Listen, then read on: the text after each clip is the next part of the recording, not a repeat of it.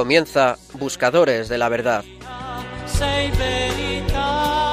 con el padre Javier Cereceda.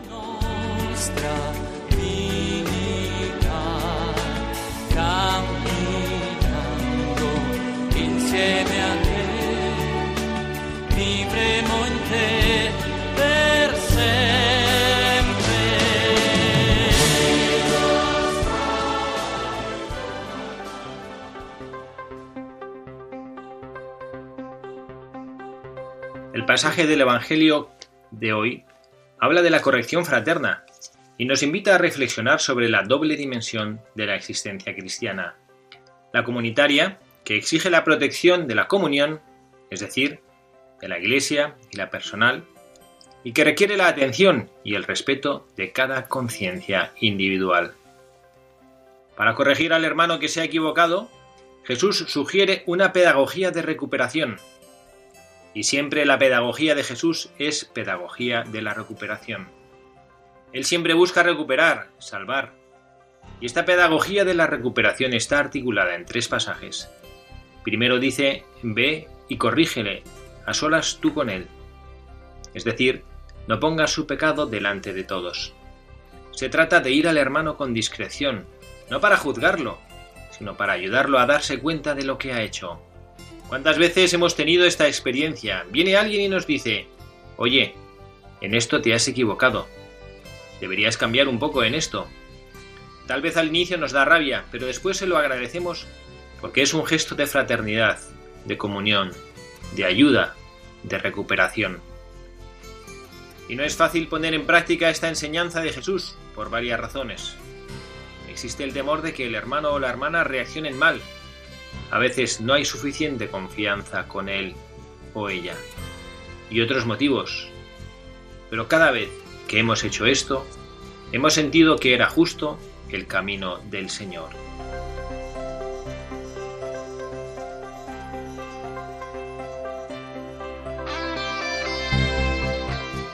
Muy buenas tardes, queridos amigos, oyentes de Buscadores de la Verdad en esta tarde de Radio María, en la radio con la Santísima Virgen María en este espacio nuevo de reflexiones en voz alta, el que les habla el Padre Javier Cereceda, acompañado por el equipo habitual. Hemos conseguido recuperar un nuevo miembro, pero primero saludo a Carla Guzmán. Carla, muy buenas tardes. Muy buenas tardes, padre, muy buenas tardes a todos nuestros queridos oyentes. Gracias por estar aquí, Carla. Nada, muchísimas gracias. Y a ver, bueno, presenta tú la sorpresa que tenemos aquí físicamente a alguien especial. Bueno, no se lo van a creer nuestros queridos oyentes. Por fin ha vuelto a estar con nosotros el hermano Michael, que está formándose en Roma y ha venido una semanita a hacernos una visita a Madrid. Bueno, como ya saben ustedes, bueno, luego nos contará él. Eh, todo lo que, lo que ha vivido en este último mes, que ha sido muy grande. Así que nada, Aquí, hermano, bienvenido de nuevo. Muy buenas tardes a todos. Aquí un gusto estar otra vez en la sede de Radio María.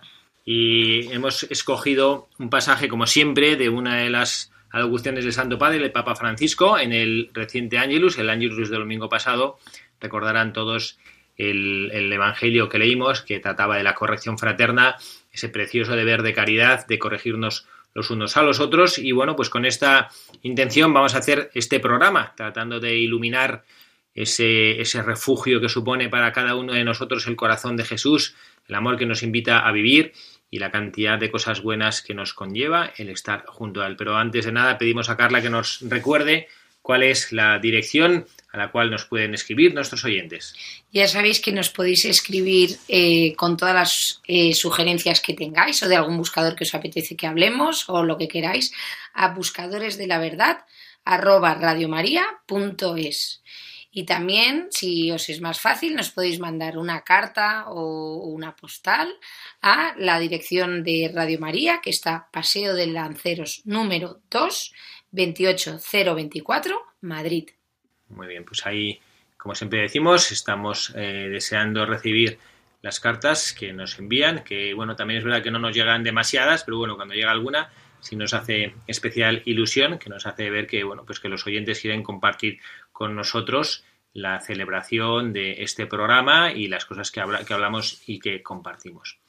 Bueno, y ahora lo que vamos a hacer es presentar a nuestro buscador del día de hoy. Saben nuestros oyentes que cada día nos fijamos en la vida de un santo, no tanto para hablar de él, que la vida de los santos daría para mucho que hablar, sino para poder encontrar en su vida, en sus virtudes, en el ejemplo que él nos dejó, cómo vivir nuestro camino hacia el Señor, esta búsqueda de la verdad que cada uno de nosotros tiene que ejercer en su propia vida, la hacemos aprovechando estos testimonios, esta vida, esta experiencia que en el camino hacia la casa del Padre han tenido nuestros buscadores de la verdad. Y hoy vamos a hablar de un santo no especialmente conocido, pero sí, y ahora que estamos empezando los colegios, nos aparece de manera especial uno que fue eh, un, que incidió con su vida y su familia religiosa que él fundó, porque también es un fundador, incide en la formación, en la educación de los jóvenes, de las familias, y por eso creemos que nos puede aportar y nos puede iluminar en esta tarde, este sábado 12 de septiembre. Hemos empezado los colegios, o estamos empezando en ellos, esforzándonos que esta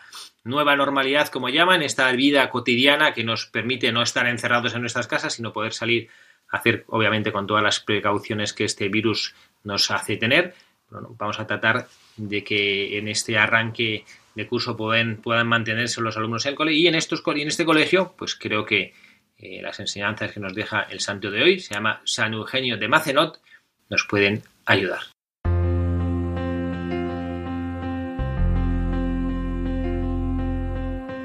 José Eugenio de Macenot nació en Aix-en-Provence, Francia, el 1 de agosto de 1782. Su padre ocupaba un importante cargo político, por lo que la familia gozaba de una posición acomodada. El pequeño Eugenio poseía un temperamento autoritario e irascible, pero también una gran nobleza de corazón. En una ocasión, movido por la compasión, cambió sus ropas con las de un niño carbonero. En la primavera de 1794, la familia tuvo que abandonar el país por razones políticas, estableciéndose en Venecia. Eugenio, siendo extranjero, no tenía amigos ni acudía a la escuela. Un sacerdote, el padre Bartolo Zanelli, lo tomó bajo su cuidado de modo informal. Gracias a esta amistad, Eugenio comenzó a sentirse atraído por el sacerdocio. Posteriormente, siempre por razones políticas, los Massenot se trasladaron a Sicilia para volver más tarde a Francia. Durante este periodo, Eugenio llevó una intensa vida social, cuya frivolidad y superficialidad le aburría y hastiaba. Así, insatisfecho y deseoso de un sentido más profundo para su existencia, el 12 de octubre de 1808 llamó a las puertas del seminario de San Sulpicio. Debido a su madurez y celo por las almas, los superiores del seminario lo promovieron tres años más tarde a las Sagradas Órdenes.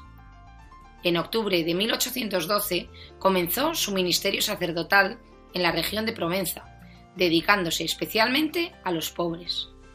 Queriendo remediar el empobrecimiento espiritual de estos a causa de la reciente revolución lacizante, fundó en Aix una asociación de sacerdotes seculares, sus miembros recorrían la Provenza, predicando en provenzal y de modo sencillo, buscando sobre todo la instrucción del pueblo en la doctrina cristiana.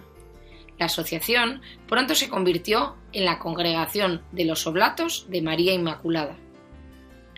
Me ha enviado a evangelizar a los pobres, los pobres son evangelizados. Son las palabras que encontramos escritas en el escudo oblato. San Eugenio de Macenot tras haber experimentado el amor de Cristo Salvador en la cruz, se sintió llamado a una vocación singular y así lo transmitió a sus primeros compañeros, llamados a ser los cooperadores de Cristo Salvador. En tan pocas palabras se encuentra recogido lo central del carisma.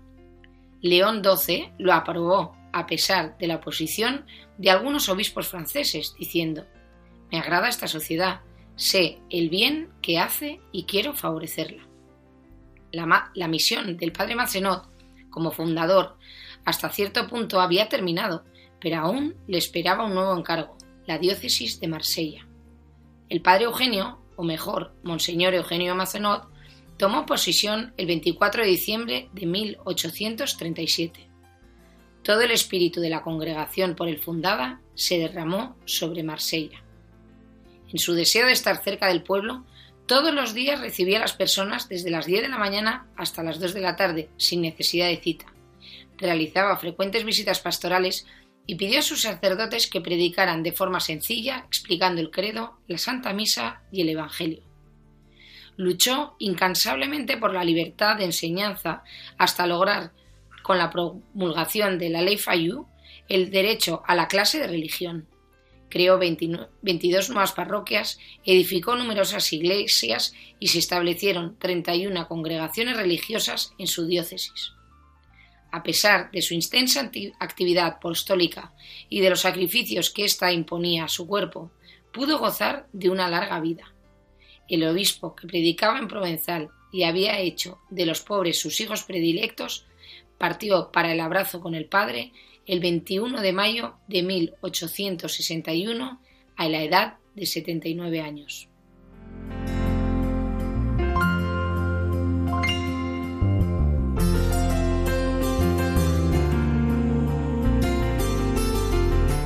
Muchas gracias, Carla, por habernos leído la vida de este santo de San Eugenio, que nos hace visualizar pues esas virtudes cristianas. Creo que nosotros todos, con todos nuestros buscadores, yo a veces lo pienso, ¿no? Cuando, cuando hacemos este programa, que a lo mejor somos un poquito repetitivos, pero bueno, es que realmente la vida cristiana, y me encanta porque así se, así lo hace ver la vida de este santo, la vida cristiana no es saber muchas cosas, ¿no? Nos ha leído Carla que el santo decía a sus sacerdotes que predicaran de forma sencilla. ¿no? Bueno, nos ha encantado escuchar esta biografía leída.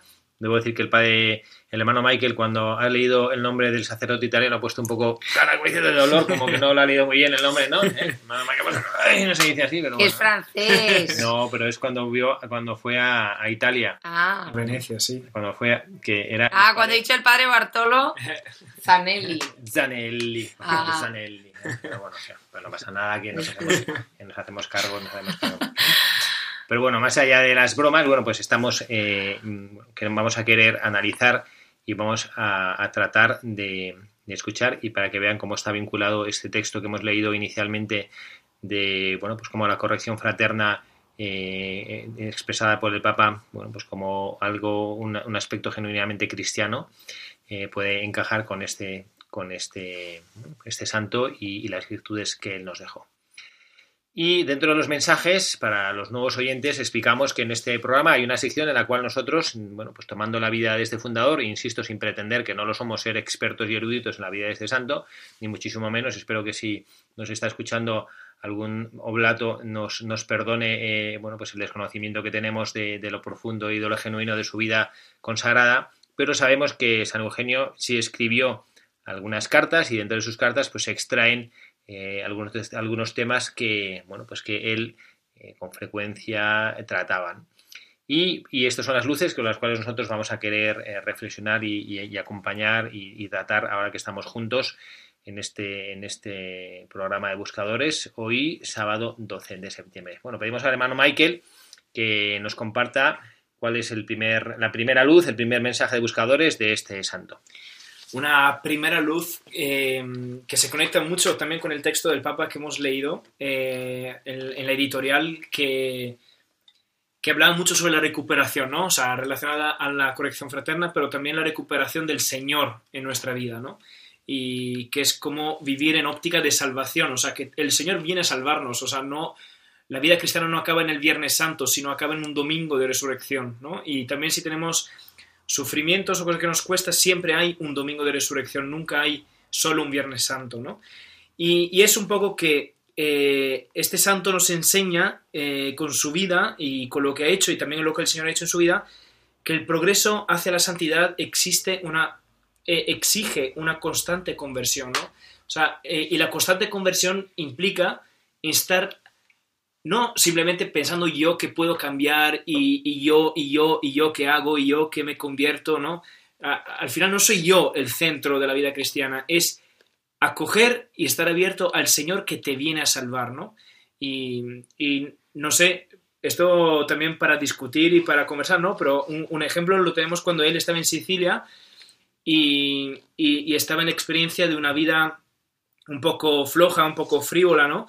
Y, decía que se sentía insatisfecho, ¿no? Y a mí me gusta pensar que en esta eh, insatisfacción el Señor le estaba buscando, ¿no? Y le estaba, se estaba haciendo presente, le estaba llegando la recuperación, la salvación del Señor, ¿no? que de una insatisfacción le lleva luego a, una plenitud en su vida, ¿no? A descubrir algo mucho más valioso. Sí, a mí me creo que es una, luz potente, como el mamá que nos ha explicado, esta necesidad de la conversión, la constante conversión. ¿no? Significa dirigir hacia. Y es cierto que nuestra vida requiere, en, muchos aspectos, también en los aspectos de la vida humana, pero de manera particular en la vida espiritual, requiere un constante redireccionamiento de nuestras intenciones, de nuestro corazón, de lo que nosotros hacemos. ¿Hacia dónde? Hacia el corazón de Jesucristo, ese sagrado corazón que tanto nos ama. Y parece que, bueno, al menos el hermano Michael es muy joven, Carla también es muy joven y todavía bueno, Bueno, tenemos aquí como en las tres edades del hombre, ¿no? Pero estoy en la mitad. entre el padre y el hermano. Pues es verdad que, la, bueno, que, yo, uno de los obstáculos que yo observo también en mi propia vida y con mis propias miserias y bueno, pues de las personas o los religiosos a los que yo puedo a veces acompañar con mi consejo, es la tendencia que tenemos todos, y esto no es propio de la vida religiosa, creo que esto es propio de la vida, no solo de la vida cristiana, de la vida del hombre, la tendencia que tenemos frecuentemente a ser autorreferenciales. ¿Qué significa? a que nosotros seamos la medida de nosotros mismos. Tratar de que las cosas, también las cosas de Dios, se adapten a nosotros. Yo hace no mucho pues trataba de mediar entre un conflicto que había entre dos personas y llegó un momento que mm, pues eh, con, cierta vehemencia le traté, de decir a uno de ellos, ¿no? pues eh, no, no, era una relación entre dos personas que trabajan juntos, no era un matrimonio, pero le decía, claro, es que el problema que tú tienes es que pretendes que la otra persona sea como tú quieres que sea no te preocupa cómo debería ser, no tienes en cuenta sus dificultades, su edad, su vida, eh, pues el enfoque que tiene del trabajo, de la empresa, cómo quería hacer las cosas, sino que tú tienes dificultades porque él no hace exactamente lo que tú quieres que él haga. Es, decir, que al final nosotros pues que nos convertimos un poquito en el referente de todo. Y entonces yo quiero que mi vida sea como yo quiero que tenga que ser. Y bueno, pues de cara a la vida espiritual, pues normalmente el Señor suele pedirnos más de lo que nosotros somos capaces pues de, de, intuir por nosotros mismos. Y también en la vida personal, muchísimos de los que nos, están escuchando seguro que lo saben perfectamente, en la vida matrimonial, en las relaciones humanas, es muy complicado eh, si nosotros vivimos eh, tratando de que el otro se adapte a mí y no tratar de, pues de comprenderle, de aceptarle como es, pues es muy complicado avanzar. Bueno, pues en la vida espiritual es así. Por eso creo que San Eugenio tiene una intuición preciosa diciendo que ese progreso hacia la santidad, que yo entiendo que todos queremos ser santos, lo que pasa es que una cosa es querer ser santo y otra cosa es luchar o caminar o hacer algo para que realmente mi vida avance hacia la santidad y creo que exige es una, una constante conversión. Y yo me atrevería a decir que esa constante conversión es un permanente desprenderte de tu criterio, desprenderte de que yo tengo que ser así y escuchar qué es lo que la voz del Señor nos dice. Y por eso, hemos dicho millones de veces en este programa, lo que hay que hacer es dedicar una parte importante de nuestra vida a la oración. Porque la manera con la cual nosotros escuchamos hacia dónde tenemos que ir no es probablemente viendo una película, leyendo un libro, jugando a las cartas o tomando una cerveza con los amigos. Todas cosas maravillosas y que a mí en lo personal me encantan, sino escuchando la voz del Señor en la oración. Sí, y yo creo que aquí surge como una pregunta, ¿no? Al final, vale, eh, o sea, esto veo la necesidad, lo entiendo, eh, pero cómo yo me convierto más al Señor, ¿no? O sea, ¿qué tengo que hacer, no? Y a, veces uno, uno, no sé, puede pensar, pues me tengo que sacrificar y flagelarme, ¿no? Y, hacer cosas raras, ¿no? Que creo que el Señor esto no es lo que pide para convertirse, ¿no? Sino, no sé, a, mí me gusta pensar en mi vida personal como que eh, en tu día a día, o sea, tú al final tienes la gracia de Dios para este día, ¿no? Y para este momento presente, ¿no? Y aprovechar las, circunstancias que se te ponen delante, ¿no? O sea, a lo mejor esta persona pesada, o esta persona que no entiendes, o esta persona que te viene a pedir las cosas mil veces, o un, problema que tienes que solucionar, pues ahí el Señor se está haciendo presente para que te dé, o sea, te está dando una oportunidad para convertirte, ¿no? Te está dando una, una oportunidad no para actuar como tú quieres actuar, sino actuar como Él actuaría en este momento, ¿no? Y y, yo creo que estar con, ese, con esa conciencia, ¿no? En, los momentos de, decir, el Señor cómo actuaría ahora, el Señor cómo pensaría en este momento, pues ahí puede ser una, vía para, para que la gracia actúe, ¿no? En nosotros.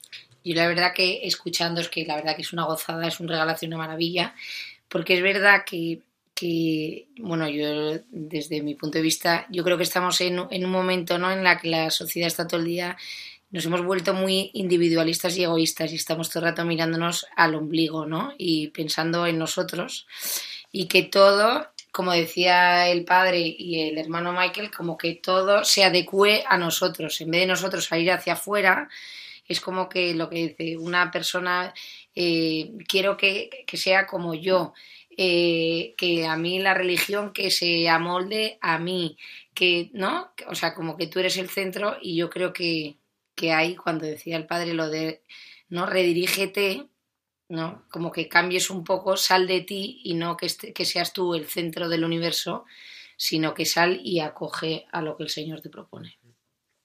Bueno, y en, y en este sentido, embona lo que nosotros hemos leído en el editorial, esta invitación del Papa Francisco a la corrección fraterna. ¿Por qué digo esto? Porque mmm, muchas veces nosotros actuamos de una manera equivocada. Hay personas que nos rodean que se dan cuenta, pero creo que nos falta pensar que las personas que actúan con buen corazón de manera equivocada no lo hacen por maldad, sino porque quizá les falta luz, quizá les falta fuerza de voluntad y quizás realmente no se dan cuenta que no están haciendo algo bien. Incluso aunque son conscientes si se lo explicitas de que a lo mejor eso no estaría muy bien, pero les falta esa, bueno, o esa claridad o esa fuerza eh, a, los, a los religiosos, sobre todo los que son formadores, nos, nos, invitan, a nuestro hermano Michael y yo, que pues, tenemos las constituciones de nuestra familia religiosa, invita a los superiores a salir al encuentro del religioso que a veces está un poco perdido y no sabe cómo salir adelante. Y aquí se encuentra esta necesidad, esta luz, esta realidad de la corrección fraterna. Esto es una cosa en la que nosotros, al menos en la cultura española, creo que nos cuesta muchísimo. Y estamos a años luz, porque en la cultura española somos criticones, no son los italianos. Pero en la cultura española nos encanta criticar, nos encanta despellejar a las personas. Yo es que lo experimento. pues despellejar tampoco. Sí, sí, sí, no, pero también es verdad que es muy difícil tanto el corregir como el aceptar la, la corrección.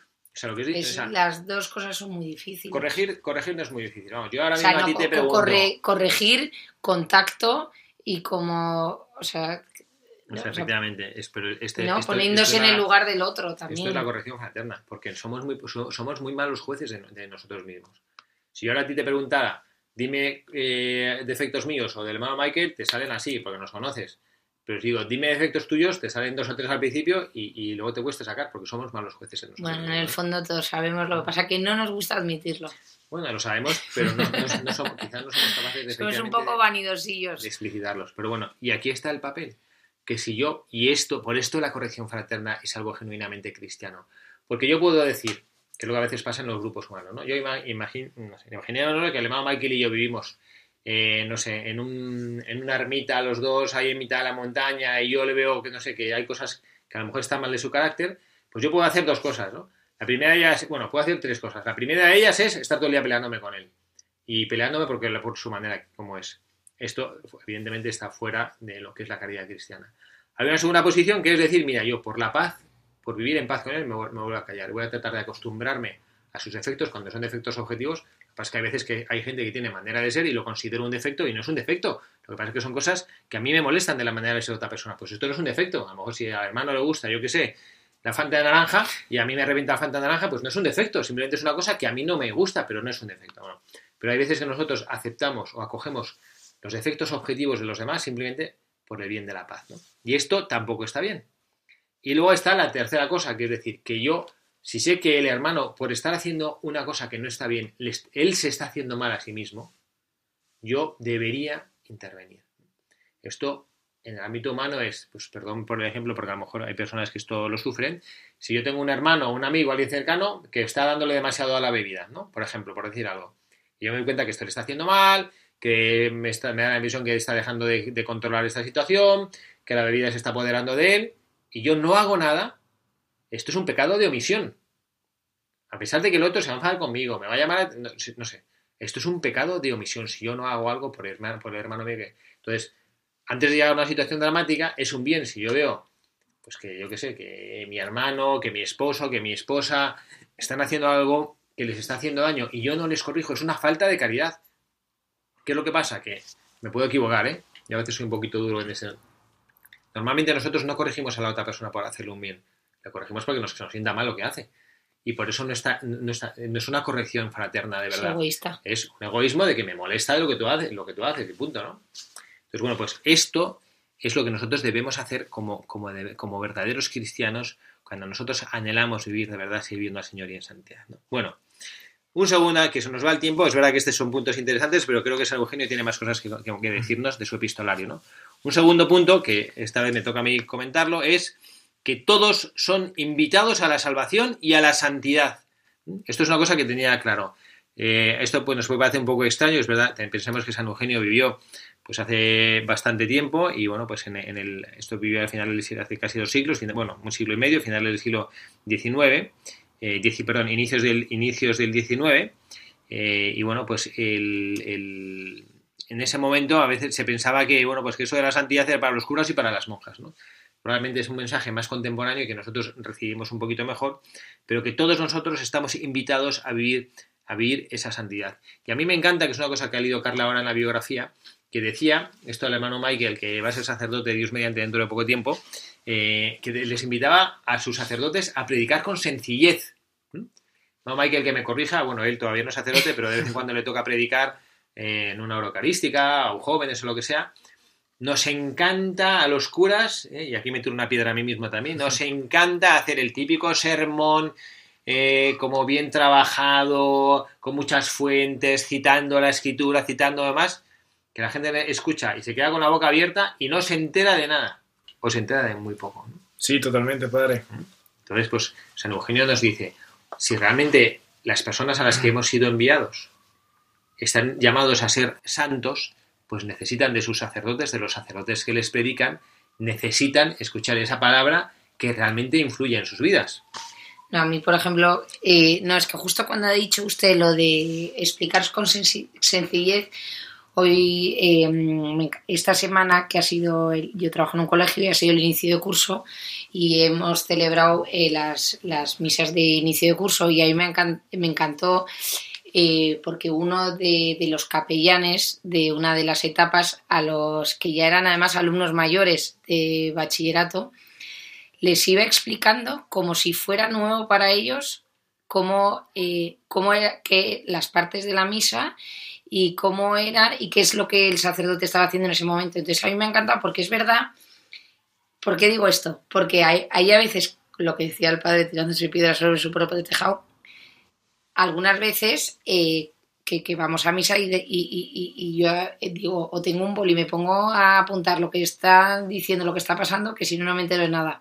Entonces me ha encantado, ¿no? Me encantó cómo lo explicaba y sobre todo la cara de asombro de esos adolescentes de 17, 16, 18 años que estaban escuchando como si fuese, o sea, no su primera comunión, pero como si hubiesen vuelto a catequesis de infancia y que dices, es que gracias como a este tipo, ¿no? De, testimonios o de ejemplos que les van dando, pues eh, llegarán como a reenamorarse de redescubrir, ¿no? La Eucaristía y luego, como dice el Padre, camino de santidad de salvación, ¿no? Porque vuelves como a recuperar las ganas porque sabes lo que estás viviendo.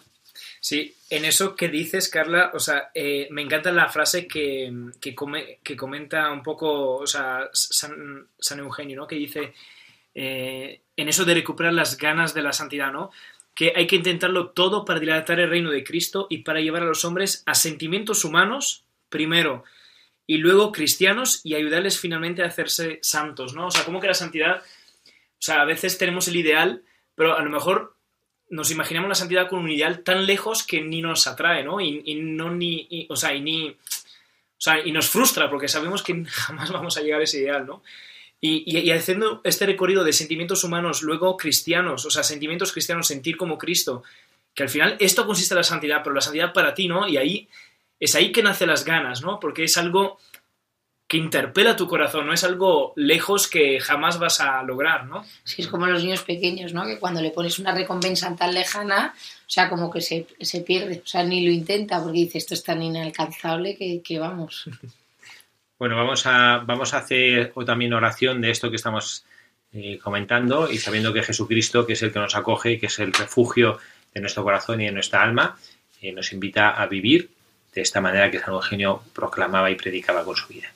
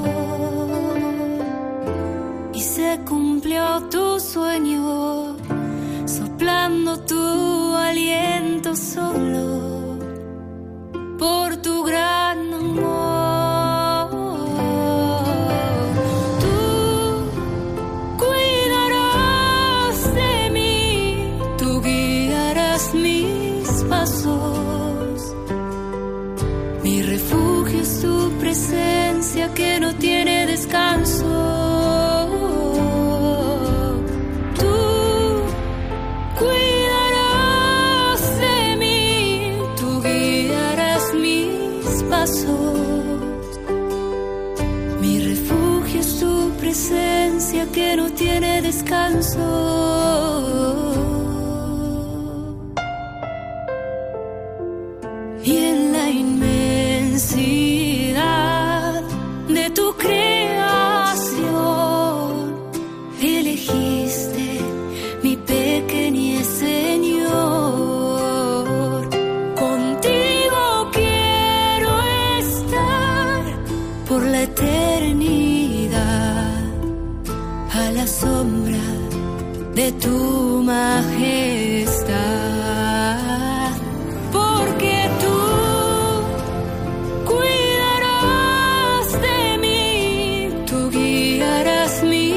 Pasos. Mi refugio es tu presencia que no tiene descanso. Tú cuidarás de mí, tú guiarás mis pasos. Mi refugio es tu presencia que no tiene descanso.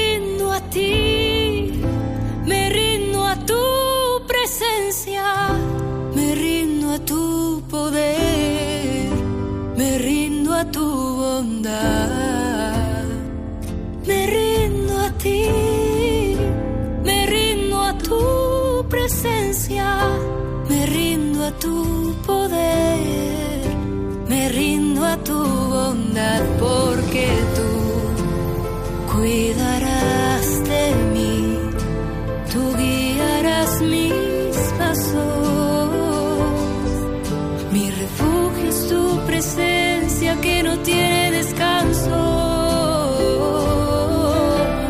Tú cuidarás de mí, tú guiarás mis pasos. Mi refugio es tu presencia que no tiene descanso.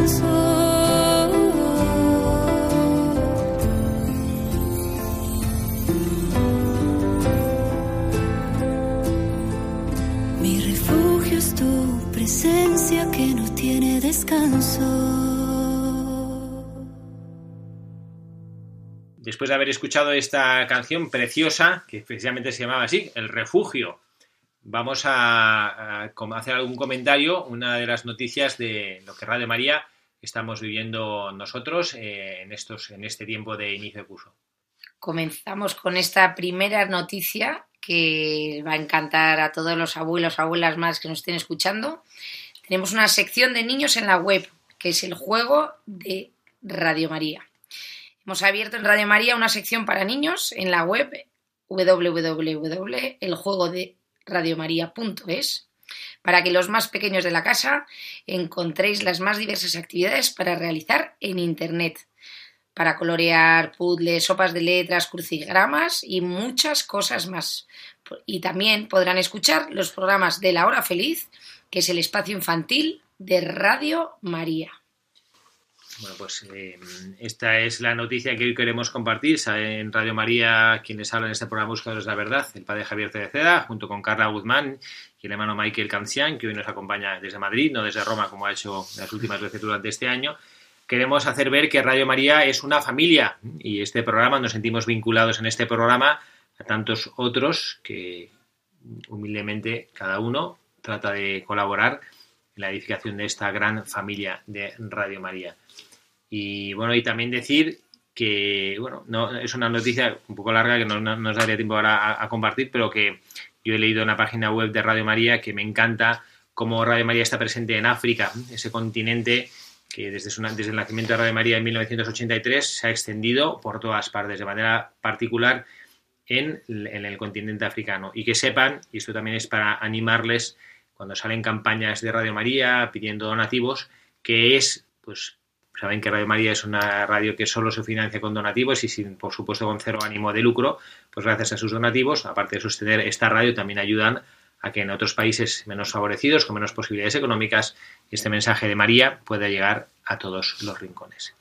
Y estábamos y seguimos hablando ya, pues en el poquito tiempo que nos queda de programa, de nuestro, nuestro buscador del día de hoy, San Eugenio Matzenot, que bueno, pues nos ha dejado esos mensajes de cómo debemos nosotros progresar hacia la santidad.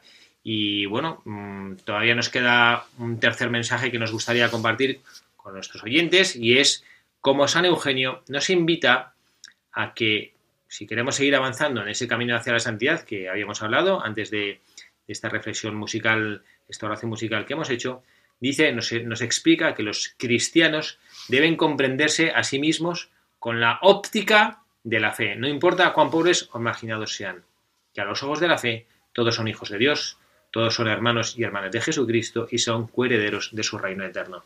Sí, en eso, en eso, padre, no sé, se me salta a la mente un, un sacerdote en Roma que tuve la gracia de, o sea, de tratar con él y de conocerle, que es justo de esta congregación de los Oblatos de María, y, y me encanta porque eh, veo perfectamente encarnado lo que, lo que estamos comentando, ¿no? Uno su, predicación es como sencilla y se dedica a la predicación de ejercicios espirituales a la gente, ¿no? Y, predica ejercicios espirituales de una manera tan sencilla pero tan profunda para, las personas que participan todos, gente que a lo mejor ni ha tenido momentos para rezar en su vida, ¿no?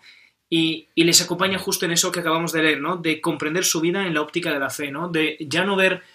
Eh, o sea, en pocas palabras, que es ya de no ver tu vida centrado en ti mismo, pero centrado en la mirada de Dios, ¿no? Desde el espíritu, desde cómo Dios ve las cosas, hasta tus faltas, hasta tus caídas, hasta lo que hasta lo que no entiendes, hasta el sufrimiento, hasta los errores, cómo Dios ve eso, ¿no?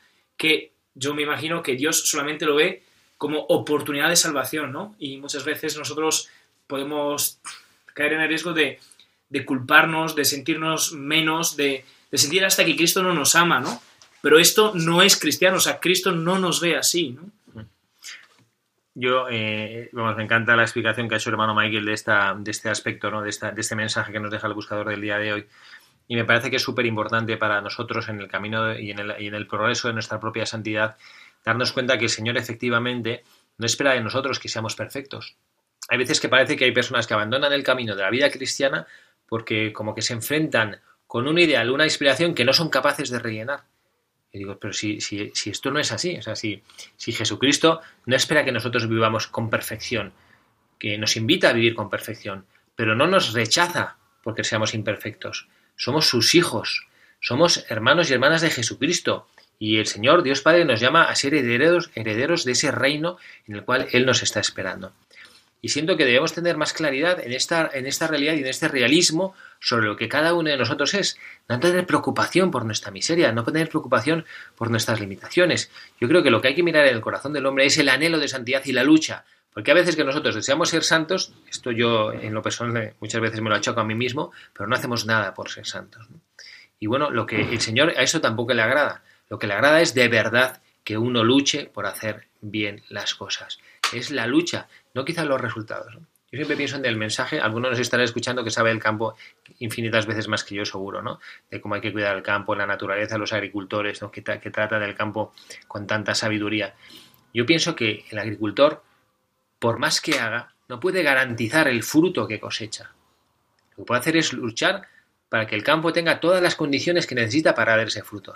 El agricultor cuida la tierra, la limpia, la quita de piedras, le saca las malas hierbas, mete la semilla buena después de haber roturado la tierra con delicadeza, abona, riega, y, pero no está en su mano que el fruto, está en su mano hacer todas las cosas necesarias. Pero luego el fruto es el Señor el que lo dará. Bueno, pues algo parecido con nuestra propia vida espiritual. El Señor dará el fruto. Y no está en tu mano ser perfecto, pero sí está en tu mano el luchar por serlo. Sí, y yo creo que en esto está sintetizado en lo único que hemos dicho, ¿no? al, al inicio, ¿no? De eh, que somos hijo de Dios, ¿no? Y a lo mejor todo lo, lo, comprendemos intelectualmente, pero vivo como hijo, o sea, siento toda mi vida, todo lo que me sucede y, la, y, lo vivo como hijo de Dios realmente, o simplemente Dios es un conocido a la cual tengo que rendir cuentas, ¿no? O sea, o, o Dios es mi padre realmente, ¿no? Y vivo realmente como hijo hacia mi padre. Pues ya hemos acabado, se nos ha ido el tiempo. Qué pena, padre, eh. pero me voy con tres luces. Con tres luces, a ver, compártelas con nosotros. ¿Cuáles son tus tres Corrección luces? fraterna. Muy bien.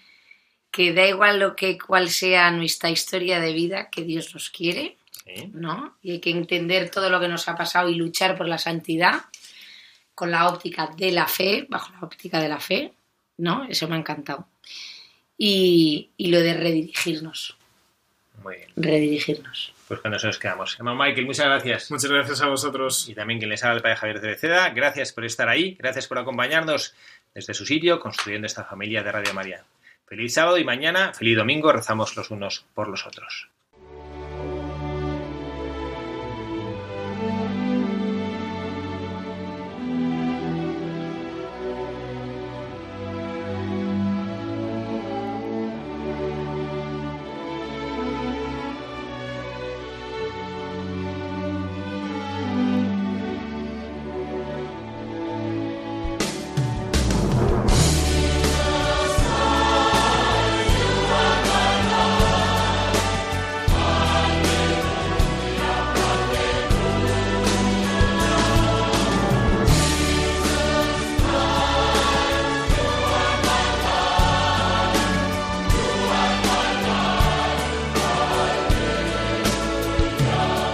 han escuchado Buscadores de la Verdad